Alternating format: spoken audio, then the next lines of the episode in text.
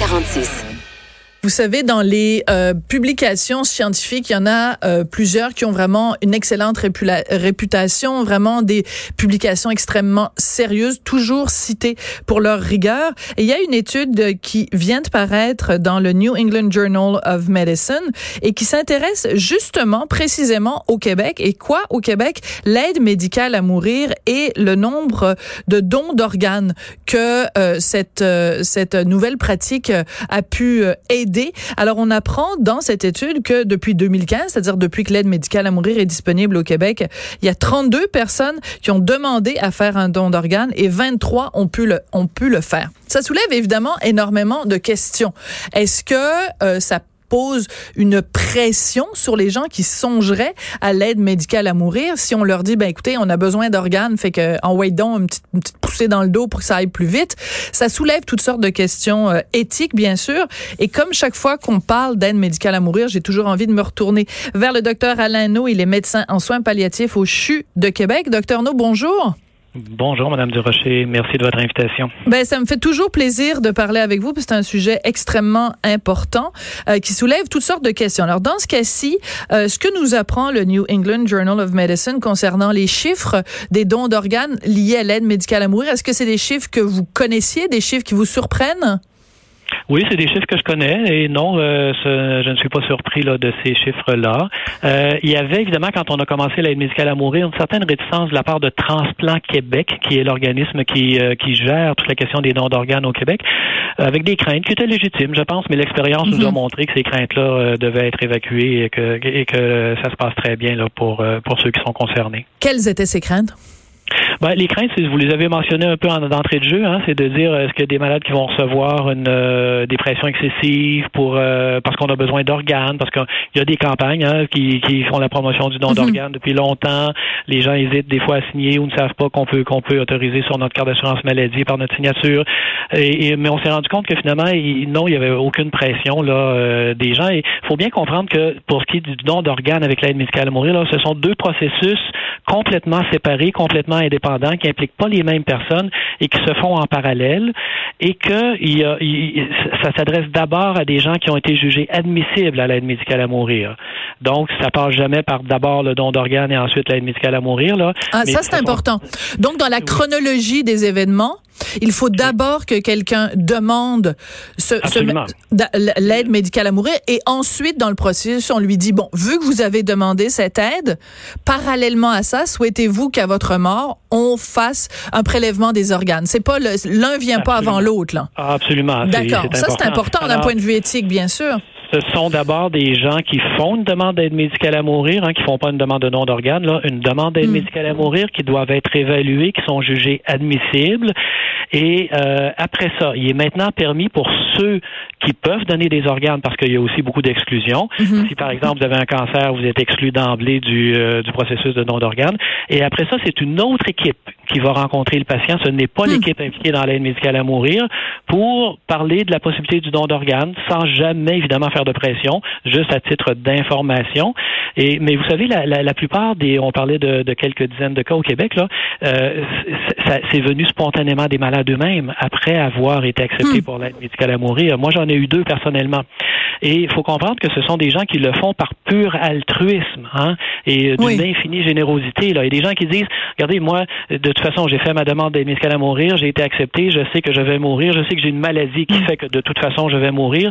Si jamais mes organes pouvait servir à quelqu'un d'autre, j'en serais heureux. Alors c'est de l'altruisme à l'état pur. Là. Parce que la fin est ultime est la même. C'est-à-dire que de toute façon, la personne va mourir.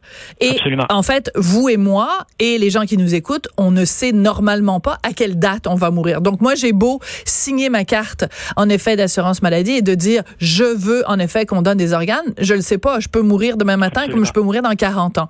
Or, ces gens qui eux le savent ont la, le, le, le bonheur, je pense qu'on peut dire ça de cette façon-là, de pouvoir se montrer généreux justement en, précisant, en disant le mercredi quand je vais mourir, ben je veux qu'on donne mes organes. Ça change complètement la perspective qu'on peut avoir face au don d'organes.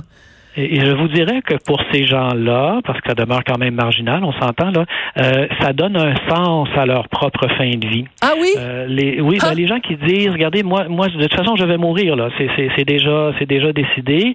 Ben, si ça peut permettre à d'autres de prolonger leur vie, j'en serais heureux. Et pour moi là, c'est hmm. une satisfaction de fin de vie d'avoir pu aider d'autres personnes. Alors c'est pour ça que je parlais, c'est d'une générosité infinie.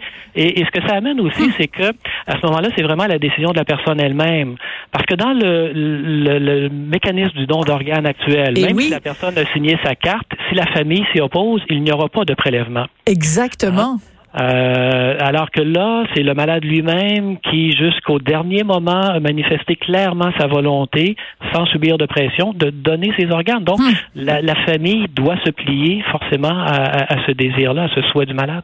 Ouais, ça c'est drôlement intéressant, c'est vrai, parce que euh, ben, quand le patient, quand la personne n'est plus là pour pour donner son son approbation, c'est là qu'en effet la famille s'en mêle et on peut comprendre aussi, même si la famille pourrait théoriquement être réticente, vu que la personne euh, dit oui au don d'organes de son vivant, elle peut à ce moment-là communiquer avec sa famille et leur expliquer, écoutez, oui, déjà, vous allez devoir vivre avec la douleur de mon départ, mais je vous le dis de mon vivant, pour moi, c'est important le don d'organes parce que ça, ça atténue d'une certaine façon la douleur de mon départ.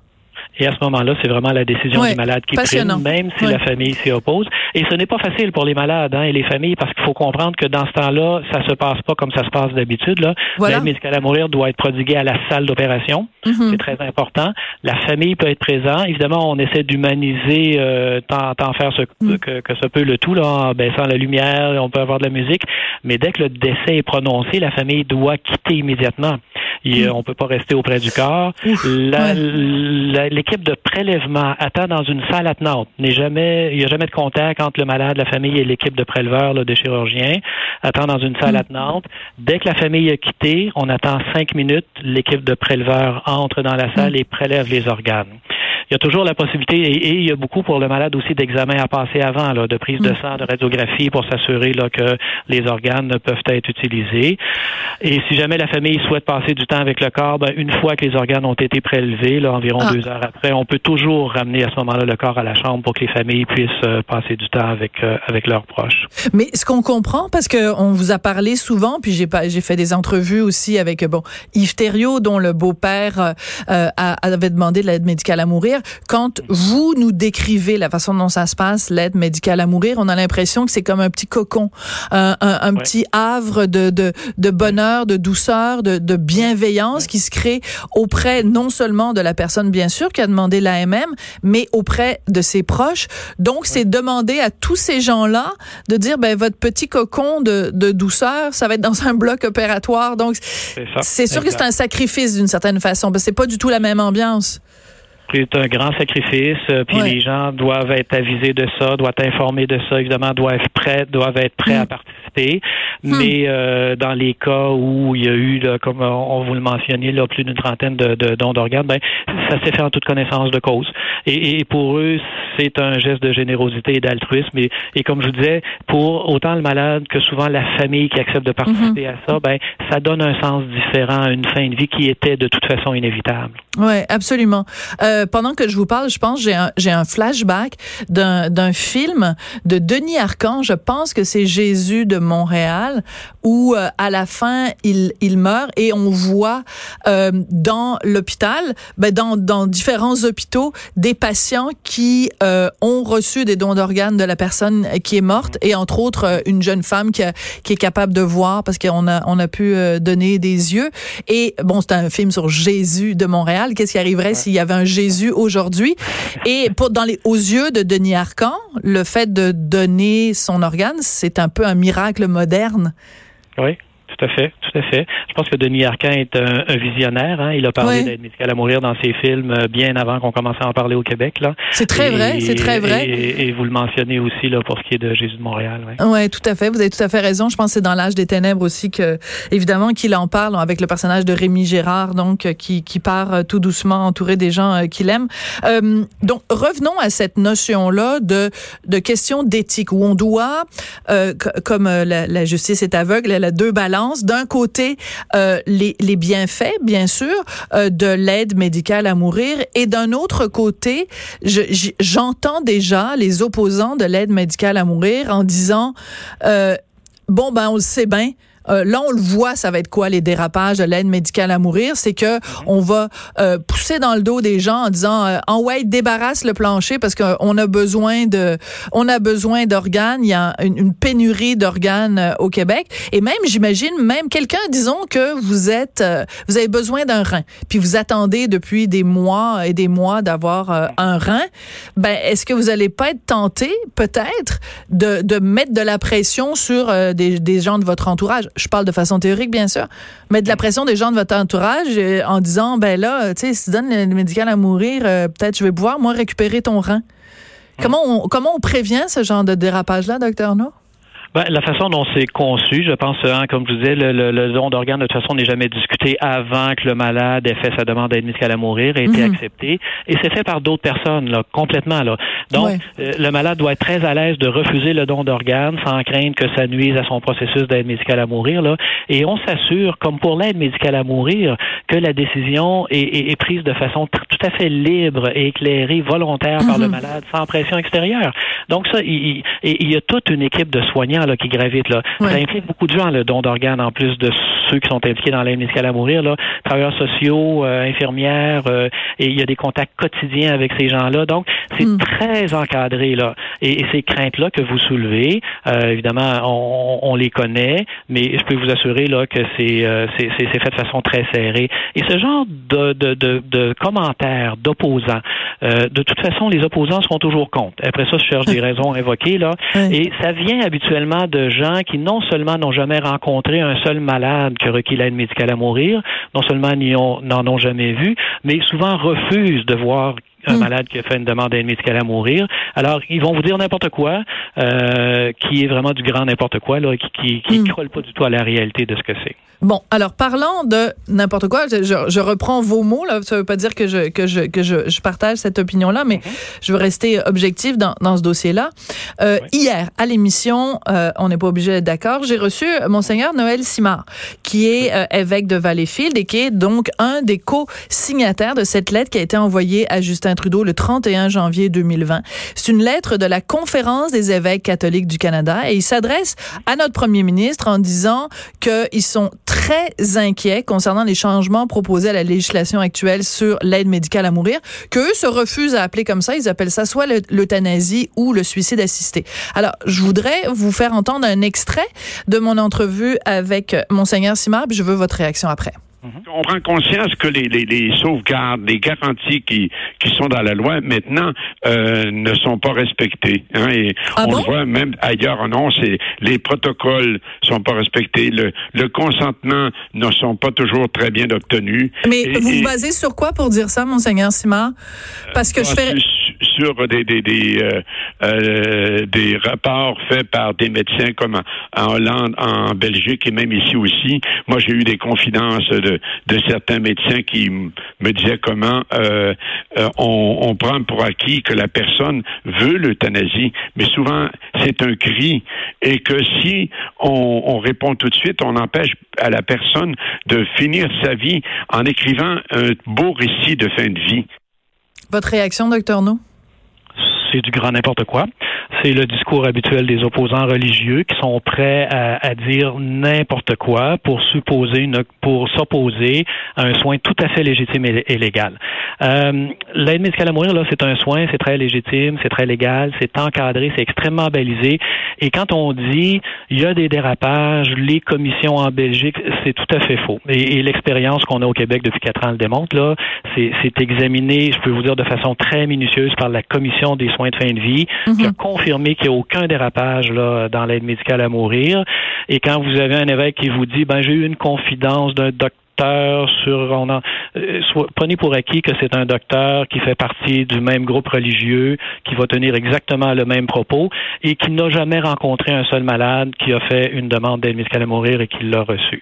Alors, c'est, c'est, il faut faire attention quand on parle de la Belgique. Là. Les commissions de, de surveillance en Belgique confirment depuis 2002 qu'il n'y a jamais eu de dérapage dans l'administration mhm. de l'aide médicale à mourir. Et ce qu'on voit au Québec depuis quatre ans, les dérapages, ils sont nombreux, mais ils sont au contraire dans l'obstruction qui est faite par certains établissements et certains médecins encore hostiles à l'aide médicale à mourir, à un accès légitime à l'aide médicale à mourir. Euh, ils sont là, les dérapages. Ils sont pas dans l'administration de l'aide médicale à mourir. Ce que, euh, euh ce que, ce qu'affirme, ce qu'allègue, en tout cas, Monseigneur Noël Simard, c'est que très bientôt, la conférence des évêques catholiques du Canada va rendre public un rapport. C'est ce qu'il nous a dit hier. Un rapport qui documenterait des cas précis où des gens ont subi des pressions euh, indues et euh, que ce serait donc la preuve qu'il y a eu euh, des dérapages. Donc je lui ai dit, ben écoutez, quand le rapport sortira, on, en reparlera avec avec grand plaisir. Mais lui affirme que à travers le Canada, il y a eu des cas de dérapage et ici même au Québec et qui va le, le documenter. Mm-hmm. Ben, évidemment, ça va être documenté à partir d'opposants hein, qui, euh, qui sont prêts à dire n'importe quoi. Là. Et ce que vous allez avoir, c'est des anecdotes tout simplement qui ont été déformées quand elles ne sont pas carrément inventées, comme ce qu'on entend régulièrement qui vient de la Belgique. Là. Et quand vous questionnez les organismes officiels de surveillance en Belgique, là, ils sont pas au courant de ces cas-là qui sont rapportés ici. Là. Alors, ces genres d'arguments de, démagogiques euh, et de la part des évêques, ben, écoutez, c'est leur discours convenu habituel. Là. Ce mhm. sont les mêmes évêques, hein, on se rappellera en septembre 2016, qui euh, avait décrété là qu'il euh, y aurait plus de funérailles pour les gens qui freinent qui mourraient avec l'aide médicale à mourir. Et ils, et ils faisaient des pressions sur les familles pour les inciter à faire pression sur le malade pour qu'il retire une demande d'aide médicale à mourir là de la part de gens qui de l'autre côté de la bouche vont vous dire qu'on respecte les malades qu'on est bienveillant qu'on est compétent là euh, c'est c'est le discours habituel puis euh, sur cette question là comme sur tous les autres enjeux de société hein l'avortement le, mariage gay la contraception euh, ça fait la position des évêques n'a pas changé depuis le Moyen Âge, là, mm-hmm. s'est terminé il y a 500 ans quand même. Là. Quand vous dites en septembre 2016, ils avaient annoncé qu'ils feraient pas de funérailles pour les gens qui demandaient l'aide médicale à mourir. Euh, J'aurais aimé ça lui poser la question, d'avoir su ça hier. J'aurais posé la euh, question. Mais vous, vous donc vous laissez entendre, docteur No, que donc il y aurait sur le terrain, euh, depuis que l'aide médicale à mourir est disponible et légale au Québec, des médecins ou des ou des, des gens de confession catholique qui font de la pression sur des patients qui pourraient éventuellement souhaiter faire le médical à mourir et qui se font dire à ce moment-là, ben ça va faire de la peine au petit Jésus si vous faites l'aide médicale à mourir? Absolument. Et ça, tous les médecins impliqués dans l'aide médicale à mourir vont vous raconter des histoires très concrètes qui ne sont pas du oui-dire. là. Euh, des médecins qui vont imposer leurs propres convictions personnelles à des malades pour qu'ils euh, ne fassent pas d'aide médicale à mourir, qui vont faire des menaces carrément, des pressions des familles pour qu'un malade retire une demande d'aide médicale à mourir. Ça, il y en a plein. Et, le problème, c'est que ça, ce n'est pas documenté, ce n'est pas examiné par la Commission sur les soins de fin de vie. Mais il faudrait que ça le soit. Oui, absolument. C'est ce qu'on demande depuis quatre ans. Il faudrait que quelqu'un commence à le faire parce que ça se continue de se perpétuer parce que justement, ça se fait en toute impunité. Mais la commission euh, sur les soins de fin de vie, les conseils de médecins dentistes et pharmaciens qui gèrent la qualité de l'acte dans les établissements sont formels.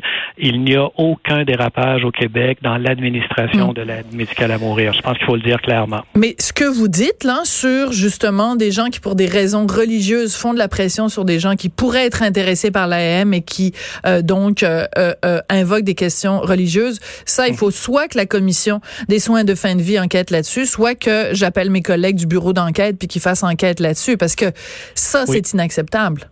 Oui, il faut, il faut euh, quand euh, les gens sont victimes de ce genre de comportement par des professionnels de la santé, il faut pas hésiter à porter plainte parce que c'est tout à fait à l'encontre des obligations professionnelles et déontologiques d'un médecin d'imposer ses propres convictions personnelles à un malade, d'autant plus euh, vulnérable que sont les malades qui se retrouvent dans, en fin de vie. C'est-à-dire qu'un médecin peut dire, ben moi, je ne ferai pas l'aide médicale à mourir, que ça va contre, mais, mais, mais il, est, il est dans l'obligation légale de référer ce patient à quelqu'un d'autre qui va le faire. Ça, c'est écrit, c'est dans la loi, c'est très clair. Ah, Docteur No, Oui, docteur No, c'est toujours euh, intéressant de vous parler. Je rappelle que vous êtes médecin en soins palliatifs au CHU de Québec. Je suis contente parce que la dernière fois qu'on s'est parlé, j'ai dû couper ce cours, mais là, on avait plus de temps. Alors, tant mieux. C'est toujours intéressant de vous parler. Merci beaucoup. Merci, Merci au revoir.